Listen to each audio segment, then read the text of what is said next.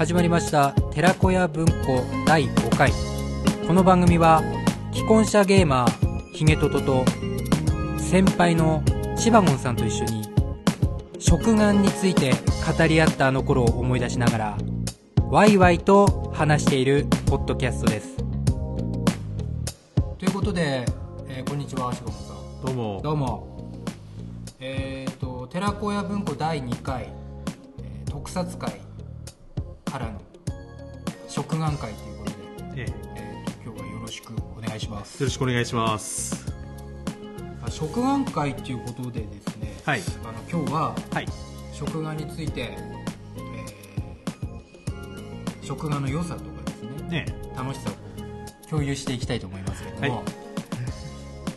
ちなみに、えー、とまず食玩っていうのについてですね、え。ちょっとあのざっくりですけどあの自分の方から説明させてもらいたいんですけど、えー食玩は食品玩具の略っていうことですね。おまけとして玩具を、えー添付した食品もしくは飲料の商品の、えー総称であるっていうことで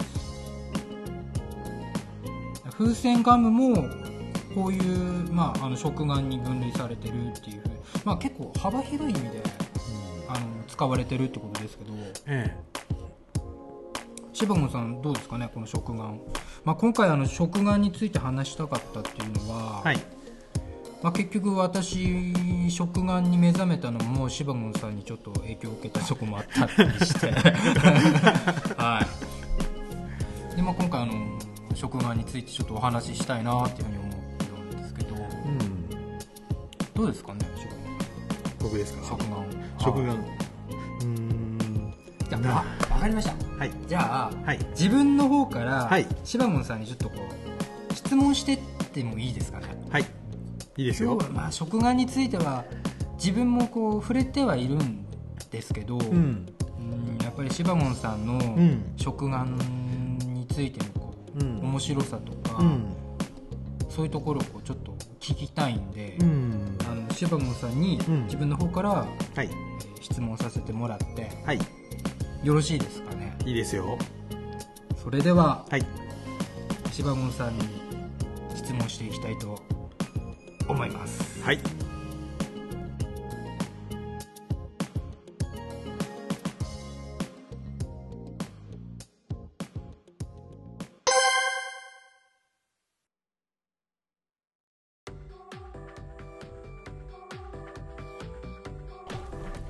えじゃあまず最初に柴門さんの食玩との出会いから聞きたいと思うんですけど。出会いですか？ははい。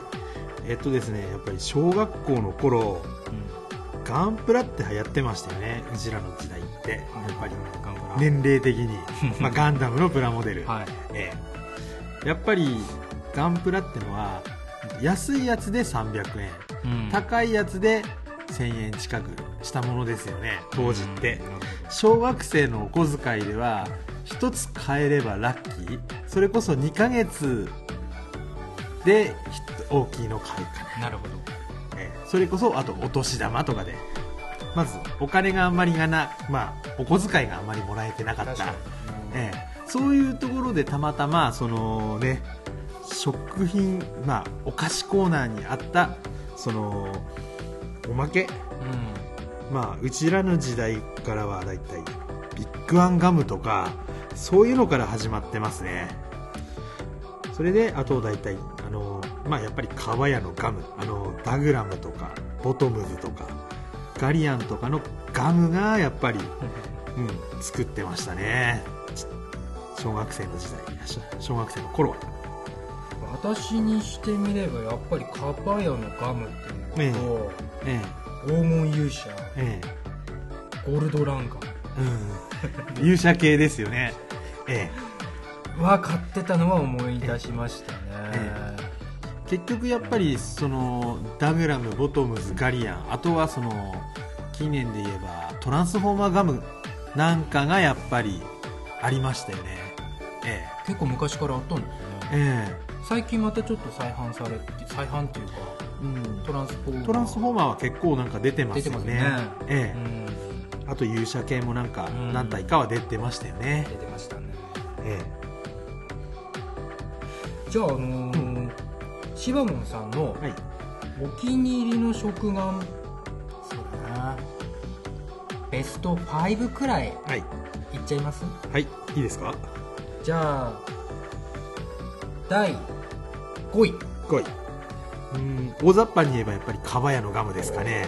王道元祖中の元祖。カバヤのガム、ええ。はあのーまあ、ダグラムであったりさっきも言ったボトムズであったり、トランスフォーマーであったり、うん。それこそエルドランシリーズのあのガンバルガーゴーザウガー、ね、ライジン王とかねそういうのもありましたよね。そういうの系のガムですよい、ね。なるほど。ええ。一瞬で。一瞬出なかったね。一瞬出なかった、うん、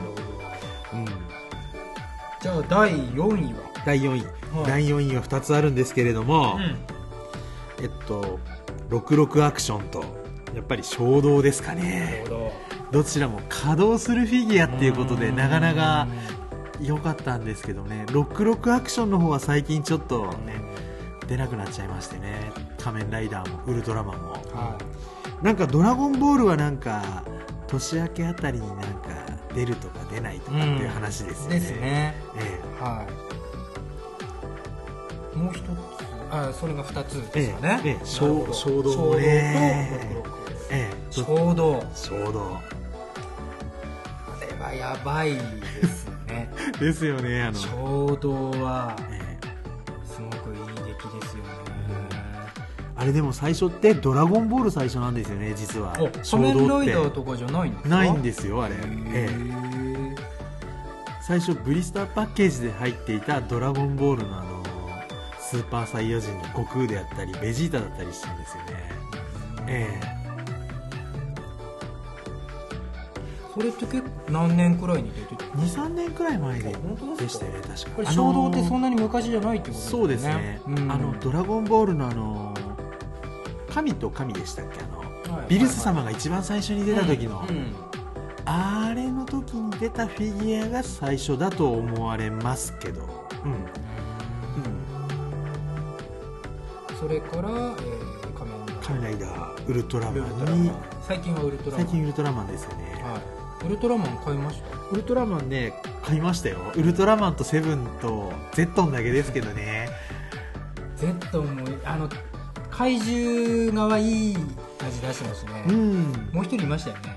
キングジョーですか？キングジョー。キングジョー好きだったけどね。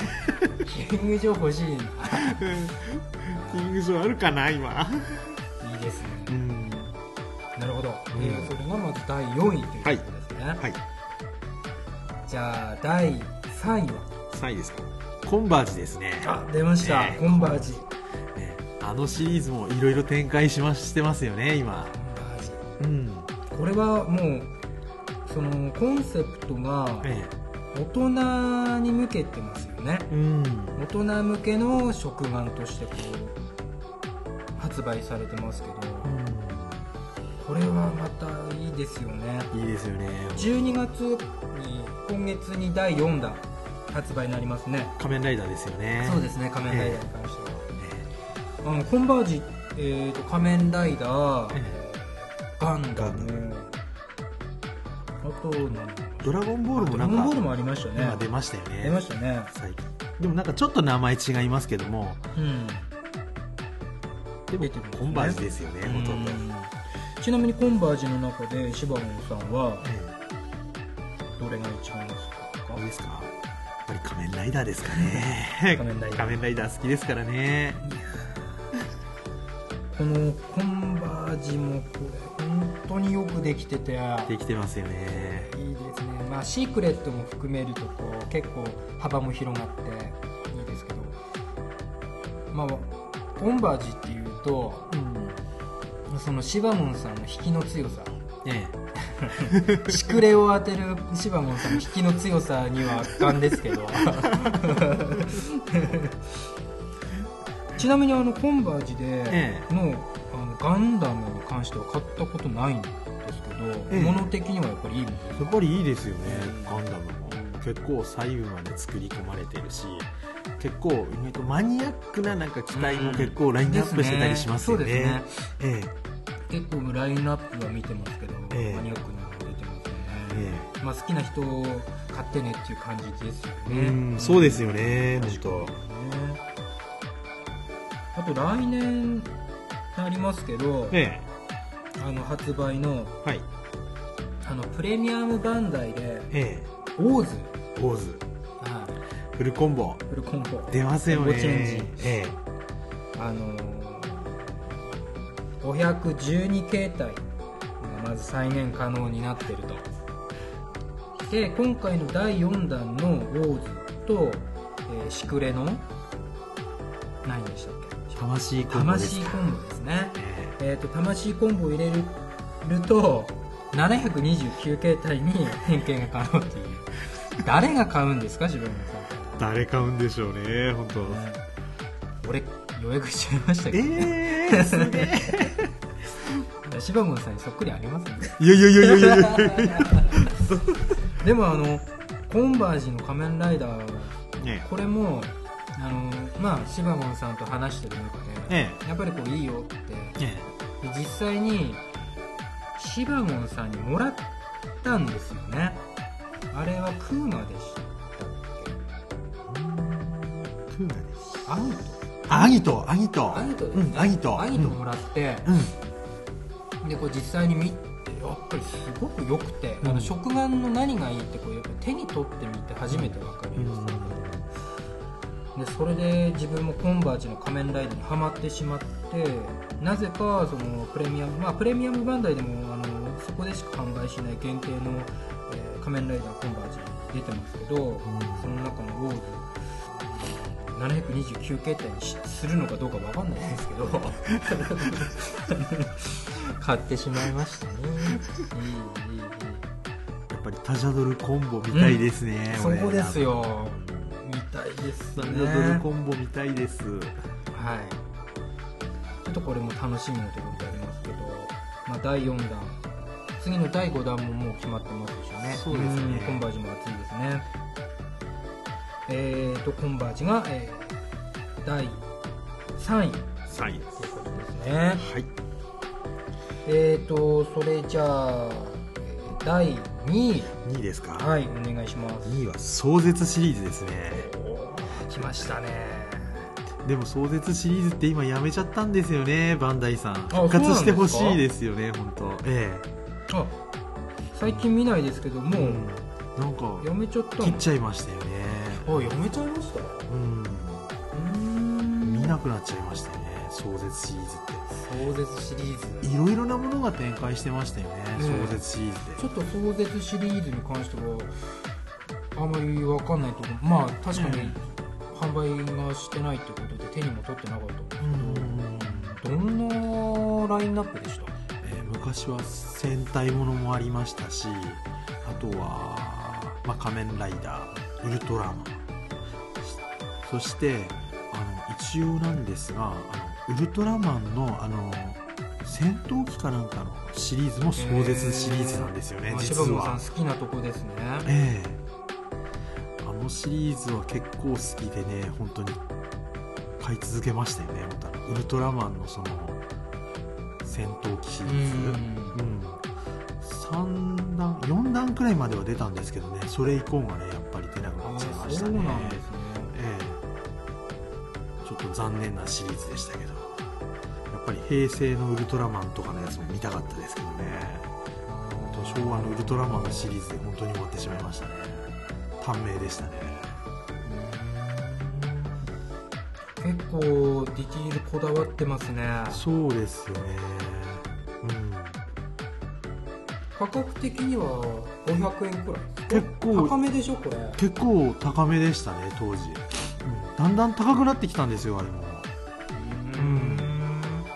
400円くらいから始まって確か最後は500円くらいまでいったのかな、うん、仮面ライダーの方もね確か最初は4 350円ぐらいなのかな。それから始まって最終的には500円までいっちゃいましたね。かなり細部までこだわってますねええ。これは可動じゃなくて本当に固定のやつですね、ええ。相当集めましたよ僕もあのディケイドのあ牙とか、うんええ外務の頃ぐらいまでは出てたんですけどね。そこら辺で終わっちゃいましたよね。ドライブとか見たかったですけどね。そうですね。これなんであれだったんでしょうね。すごく今でも欲しい欲しいですやっぱり高価格帯だし。いやこれいい出来してますね、いいクオリティだっったんですけどね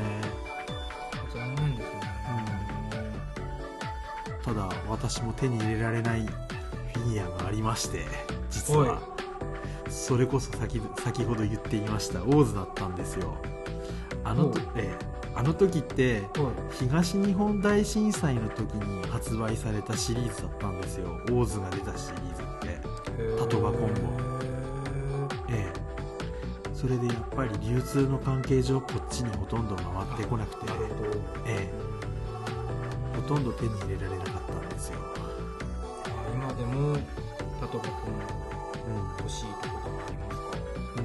しいけどいい値段になってるんですよね。ちなみにそのシリーズ、はい、えー、オーズタトバコンボえ仮面ライダーナイトえ1号新1号新2号えシークレットとかって何だったんでしょうね。えー、っと何でしたっけ確か。91号なんあれ何だったんだろう当時。よくできてますねでも、うん、あこれもじゃあその時代の背景も含めてちょっとなかなか買えなかったええ思い出があるというそうですね。ちょっと悔しい段でしたね。この回だけは。うん。ゼクロス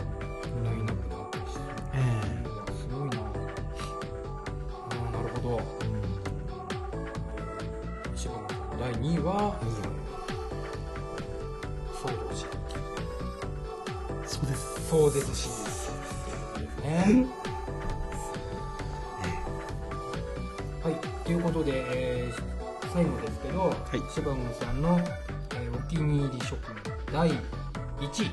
1位ですか？やっぱりねミニプラですかね。出ました。ええ。ミニプラ。ってミニプラ。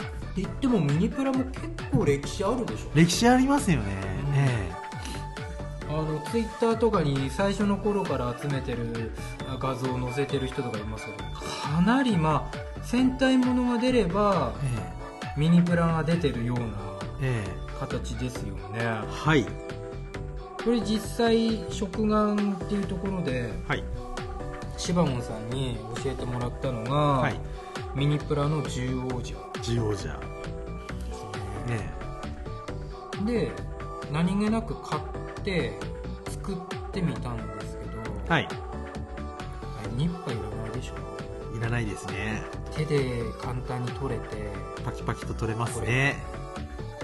そしてあのギミックでしょ。えちょっとあのデラックスシリーズなんかに引け取らないくらいのクオリティの高さで、まあ、12月に、えーまずあのクリアバージョンとかを抜かすと第4弾ですかね。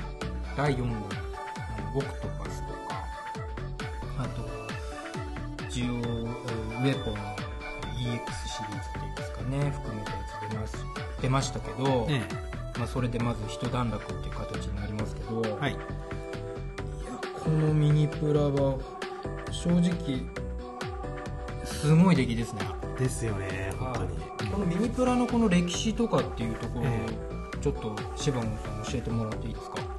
はい。うんと私知ってる限りでは多分ライブマンとかが。ライブマン？ええライブロボとかねあの辺くらいはなんかミニプラだったような気はするんですけれどもねえ。あの辺買ったのが最初かな。じゃあそのあたりにえリアルタイムで柴野さんは買ってたんですか、え買いましたね、すごい大体やっぱり300円から400円くらいそうですねあでも当時200円くらいかあな安い感じで、うん。ぱりそれからこう年代を重ねて今の十王者のミニプラですけど、ええ。どうです？出来が良すぎますよね。良すぎます。昔はねあの、はい単色一色とかだったりしてただ合体させれば赤青黄色とかいうねそういう感じでしまでしたけどなね。色彩がこう分かれてないいうええ、今みたくねそのちゃんとその設定通りのカラーになっているものではなかったですよね。その柴野さんの中でミニプラの中でこれはいい出来だなっていうのは、ええ。ジオージャはもちろんそうだと思うんもですけど。ちろんそうですけど。その他に何かありますえーっとね私的にはあのゴーオンジャーのエンジン音が良かったですね。ゴーンジャーえ。最終的に12体合体ができたんですよ。12体？12体。えすごい。えエンジン音 G12 ってできあの本当にあの、うん最後の形までなったんですよ。えかっこいいですね。未だに持ってます？えいまだにねありますよ実は。あります。飾ってますあれは。本当ですか？ほこりかぶってるけど。すごい。あ ジオージャーも、うん。ワイルド搭載ドデカキングなんかにした時の大きさ、うん。まあ、デラックスシリーズにすればもっと大きいですけど、ええ。かなりインパクトありましたありましたね。多分ミニプラで一番大きい大きいサイズだと思います。ですよね、ええ。で多分その次がやっぱりエンジンをエンジンを G12 とかあとサムライ覇王かな。確かあの真剣ジャーの。真剣ジャー、ええほぼほぼじゃあミニプラはシバモンさんずっとこう新しい特撮ものが出るとええ。まず買ってるような感じですか、えーっとですね大体アバレンジャーくらいから買い始めましたね、うん。一時期ねライブマン買ってあとはファイブマンかな。あ違う。マスクマンターボレンジャーあたりを買ってジェットマンあたりから買わなくなったんですよねして本当に買い始めたのがそのアバレンジャーあたりくらいからかな。うん。あれもやっぱりいろいろねアバレンジャーもあのオプションウェポンみたいな形でいろいろ出ましたんで、ええ、それでなんかいろいろハマって買ったような思い出が。いいですね。えミニプラ熱いですね、うん。食玩コーナーに売ってますけどクオリティはもう本当にガンプラ引けを取らないくらいの稼働、うん。あとスーパーミニプラっていうのも出ましたよね。え、そうですよね。あの今ザ・ブングル。はい。イデオンと。2種類出ましたよね。そうですね、ええ。後々のラインナップとしても結構ウォーカーギャリアや、そうですね。うん大獣人でしたっ大事けでガオガイガーですか？いやもうで実際今あの収録してるこの場所に柴野さんが作ったイデオンがあるんですけどすごいですね。そうですよね。すごい出来ですよ。うん。子供の作るようなもう玩具じゃない。玩具じゃないですよね。本当もうガンプラって言ってもおかしくない。そうですね本当に。出来が良すぎるんし、うん。もう柴門さん墨入れしてええ。ちゃんとやってますけど、えいやよくできてますよこれ。え、できてますよね、うん。まあ大人のおもちゃっていうそうです枠でね、大人向けにこうポイントが当たっててでこのデザインもまたいいんですよ。昔のままのあの箱を復刻してるようなデザインってか、うん、え。ちなみにシバゴンさん買ったこのバージョンはどのバージョンなんですかね？え、発動セットですよね。発動セット。発動セット。うん。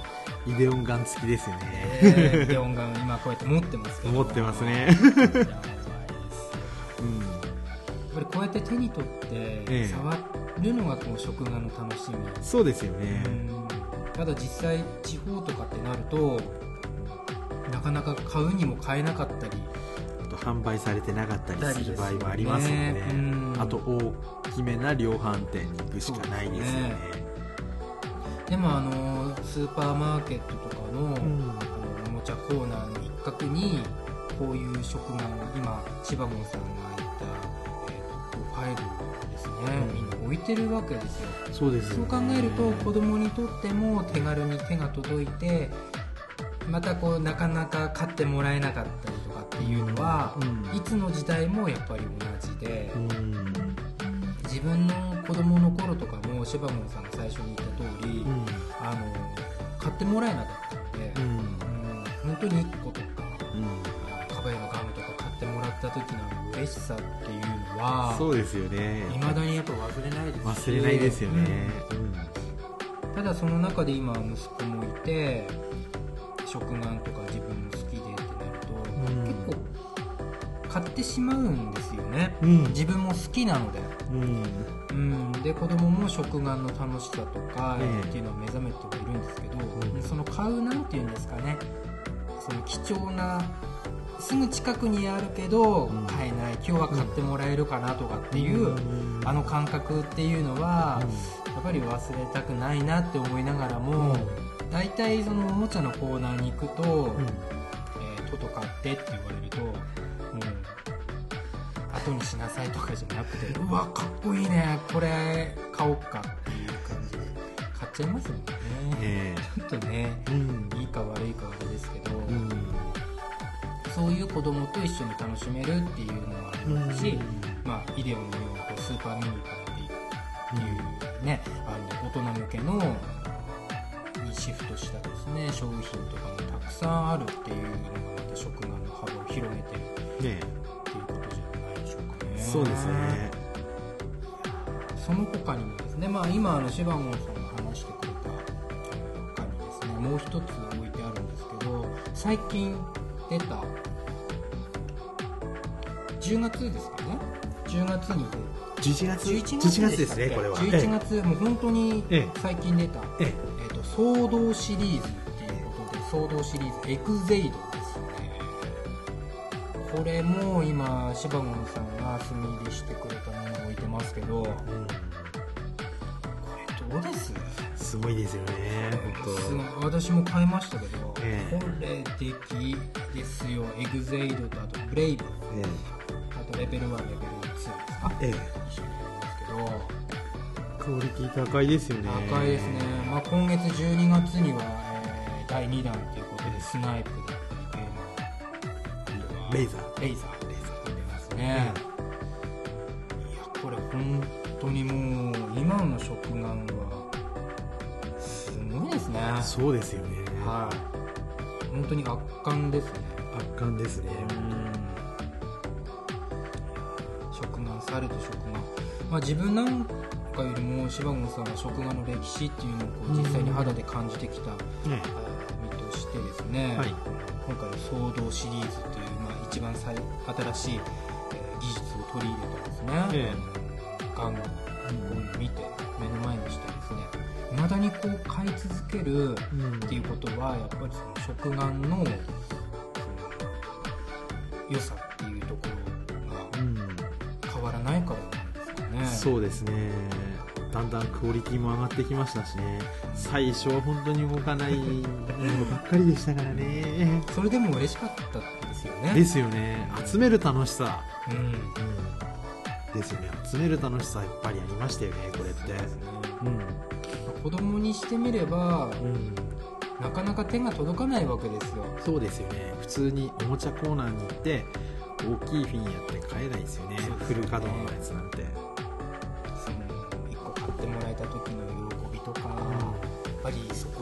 てしまうんでしょうけどそうなんですね。今だともうそのトップ5でも言いましたけど、ええ1つ500円とかえ結構いい値段するますよねじゃないですか。えその代わりすごくこうクオリティが良かったりとかして。えコレクション性が高いですよねそして。高いですね、1個じゃ済まないみたいなところありますよね。そうなんですよ。えやっぱり集めたくなる楽しさとか、えうんでこう今おもちゃ屋さんとか大体大型のこう量販店とかになってしまってるんで、うん。なかなかこう買いに行ったりとかっていう機会も少なくなってきてると思うんですようね、ん。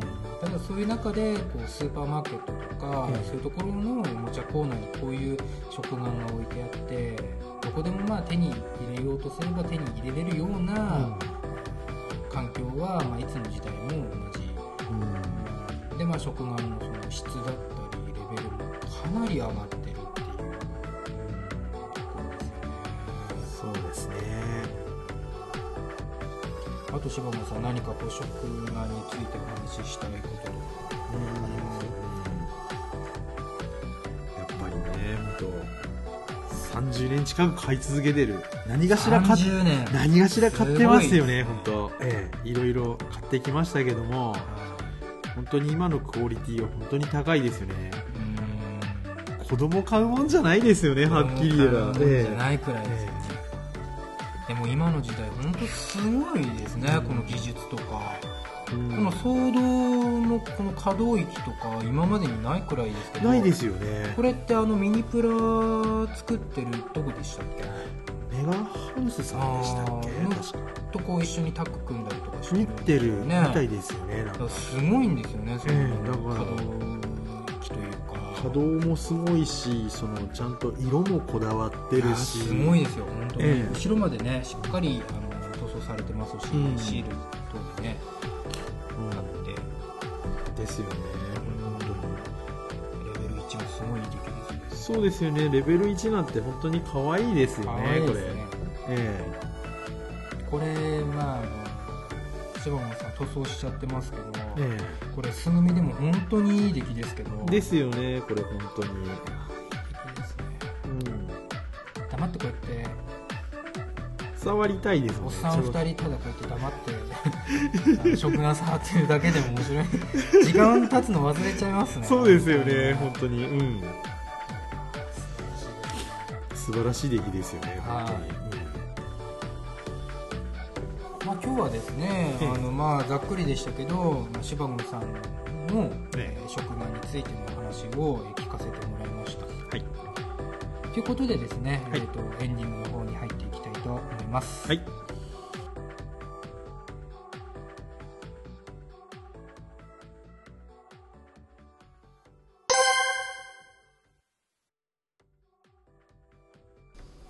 ということで、えーエンディングです。いやー今日柴野さん楽しかったです。楽しかったですね。ですわ。実際にこう食が目の前にしてえお話しさせてもらって。ええ。まあ、最後にじゃああの、うん、互いの近況報告っていう形で、はい。まあ、自分の方から、はい。あのー仮面ライダーの話なんですけど。好きですね。えいいですね。お互いに。はい。柴野さんに借りたんですよね、はい。ちょっと前1ヶ月2ヶ月くらいになりますかね、ええ。ーと仮面ライダーガイム。え2013年のやつですよね、え。借りてええ。ちょっともう一回見たいなって何気なく思ってまあ柴本さん全部持ってるんで、全部借りて本当に全部借りて 外伝とかええ。映画とか劇場版とかみんな借りたんですけど、え面白い面白いですね。えですよね。あの通勤途中とかにこう見ながらうん。あんまり良くないですけど あの車でこう見てったりとかしたんですけど、うん。もうガチ泣きしたりしてうん。相当なハマりでしたね。相当ハマりましたね、え。うん、で、まあ、12月になって息子も3歳になりましてであの誕生日プレゼント何かなって話しててで、まあ自分の影響を多大に受けてるんですけど、まあ、外務テレビつければ外務やってますよね。エグゼイドより外務率の方が今うち高いんで。ええ。えはい。であの子供にしてみれば、え。あのどこにでも、まあ、あのスーパーマーケットとかに行くとあるあと、まあ日常的にこう過ごしてると目に入る果物ですよ。だからすぐ覚えるんですよ、うん。バナナとかへ、えオレンジとか、うん。でそういうところでもなんかハマりよくて、うん。でじゃあ誕生日にはデラックスシリーズのえー戦国ドライバーベルトですよ。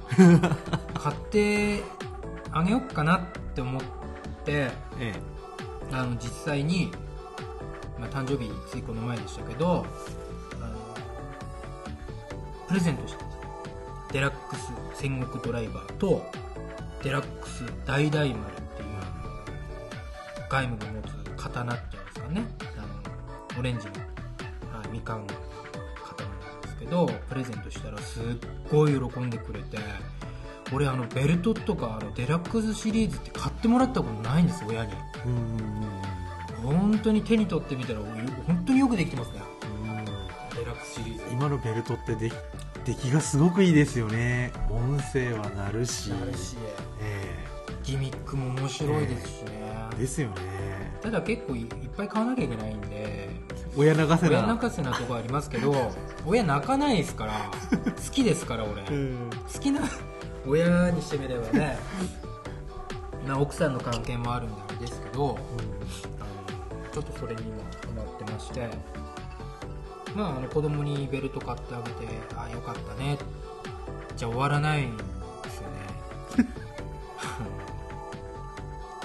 まあねそれはあの じゃあ柴子さんあの俺ちょっとお願いなんですけど、はい。次の,、はい。あの寺子屋文庫の話の時に、はい。ちょっと仮面ライダー外務にスポット当てて、はい。お話ししません？いいですね。はやりましょういか。もうあの柴門さんに教えてもらった外務本当にハマってえあのみんな言うんですよ。ええ。俺も正直そうでしたけえど、うん。仮面ライダー侍フルーツもうそれだけで結構食わず嫌い。笑いですよね笑いです。ただの笑い。ですよね。ただシワモンさんが言ってましたけど、えまあ最初のこう一つお話を乗り越えた後のストーリー展開は熱いって言ってましたけど、えうん。本当に面白かったですよね。本当に面白かったんでちょっとそれについてあの今回は食玩を皆さんでこう食玩の良さを共有しましたけど次回は仮面ライダー外務のお話をしてですね、えー仮面ライダー好きの方だったり外務好きだよっていう方だったり外務って見たことない食わず嫌いの人もたくさんいると思うんですけど、うん。そういう方々と外務の魅力をまた楽しさを共有ししたいなって思うんですけどそうですね。ご指導もらえますか？いいですよ。ありがとうございます。ということでですね、はい。えーとまあ、自分の近況っていうところでしたけど、はい。まあ、次回「仮面ライダー外務会」もやっていきたいなというふうなところでしょうか？そうですね。じゃああの柴本さんなんか最近の近所は？最近ですか？はい。最近やっぱり仮面ライダーのえゲームあー出ましたよね。ええ。3DS で、ええ。うん、ライダーレボリューション。ライダーレボリューション、ええ。結構。それやってますね。だって柴本さんあれでしょ？マイティアクションえできるんでしょ？これ。そうですよね。あのエグゼイドのあの。ですね。ね。それだけでも買いですもん買いですよね。はい、実際ちょっとあの柴本さんに見せてもらいましたけど、ん。まあ面白そうですね。うん。キャラクター何人くらい出るんですか？70体以上って言ってましたよねなんか。これ面白いですね、結構キャラクターぬるぬる動きますし、最新の仮面ライダーエグゼイドも出てるっていう。昭和に平成、はい、で最新のエグゼイド。うん。さらにそのダウンロードで何体か出るという話ですね、うん。ええ。いいですね。他にも柴本さんポケモンやってますよ。ねポケモン。3始めちゃいましたね。3もやっちゃってるんですよ楽しいでねすねダンスダンスなどうです？面白いですか？3いろいろなんかネットとかではなんか賛否両論あるみたいなんですけれども、はやっぱり 3DS のなんか限界使ってますよねやっぱり。アニメーションはするし、うん、なかなかいい出来だと思いますけども、シバモンさんとちょっとゲーム会もねやっていきたいなと思いますけど。えうん。いろいろねあの、え。某ゲーム2005年に発表されてついに発売になったものもありますし、えね FF15 ですかええ。うんありますしあとは大足のトリコでしたね、ええあれも結構制作期間長かったですけど、うん。ついに発売になりますし。やっぱりうん。プレステのゲームって制作期間かかかるんですかねやっぱり。まあ、そのハードを乗り越えたりとか、うん。結構いろんな環境もこう影響してるとは思いますけど、うん。11年待たされるっていうのはどうかなと思いますけどね。結局あの FF15 に関しては紆余曲折ありましたよね。ありましたね。最初13のでしたからね。13のなんかスピンオフかなんかから始まりましたよね。なとこでした確かそれがまず15になって。ええ。してなんか開発の人もなんかいろいろ変わったとかなんとかっていう話も聞きますよねなんそうでかすね、えまあ、実際あの体験版えうん。あの最終体験版ですかね、うん。もうあの実際にマスタリングされた後に出た、体験版をやうんダウンロードしてやってみましたけど、うん。まあまあ面白いなとは思いますけど、うん。まあ、製品版買うかどうかっていうのはまたあれですけど、うん、すごくまあ、世界観はいいかなっていうふうにね。ただこう、うん、ちょっと今30代過ぎたおっさんがあのなんていうんですかねあのとってもこうビジュアルが良い男集団を扱うっていうのをちょっとなんか苦苦痛まれるところもありますけど。女の人がいないっていうのも珍しいパーティーですよね。みんな仲いいんすわ、ねみんな仲良すぎてなんかちょっとよく分かんなくなってきますね。ヒロインのいないパーティーっていうのも珍しいですよね。そうですね。ちょっとあのー幻のヒロインなんても言われてね最初出てたヒロインもちょっと出なくなったりとかあそうなんですか？したっていうんですけど。ずっとあの調子なんですか？あのどうなんですかね？いやずっとあの調子だと思いますよ。ええはい。釣りしたり、えはい、結果的にあの主人公がえ。結婚式に行くっていう話なんですよそれだけなんですかあれって？あのちょっと最初の冒頭ですけどざっくり言うとそれです、え。んであのそのために旅して目的地まで行くっていう感じですよね、確かあのスタンドバイミートが使われて結構プロモーションとかも有名だったと思いますけどまさにああいう感じです。青春っていうんですかね、だからあの FF がたどり着きたかった場所はここなのかなっていううん、だからその FF16 今後の作品がどうなっていくのかっていうのはありますけど、まあ、そう考えるとあの FF の独特なビジュアルっていうんですか、うん。あれを本当に具体、まあ、具現化したっていううん。形で言えば、うん。あの信念を貫き通してるなっていうふうには思いますけど、うん。まあ、FF 私も大好きですし、うん。さんももちろんやられてると思いますけど、まあ、今後のねあの FF にも期待してるんですそうですね、うんまだプレステ4持ってないんですけどもね。あーぜひね、ええ。まあ、来年にはまた任天堂スイッチも出ますし、ちょっとねシバモンさんとこうゲームの方でもつながっていきたいですけど、ん。うん。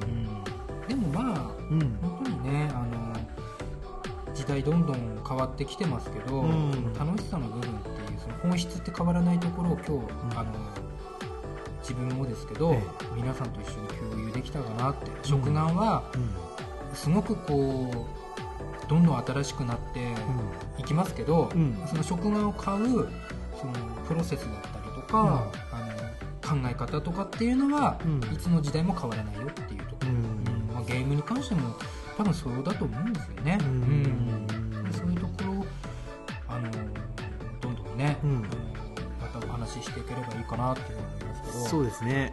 まあ、次回からは第6回っていう形になってえきますけど、はい。まあ、第6回もあの以降もですね、はい。あの柴森さんと一緒にお話ししていけたらいいなというふうに思ってますけども、えはい。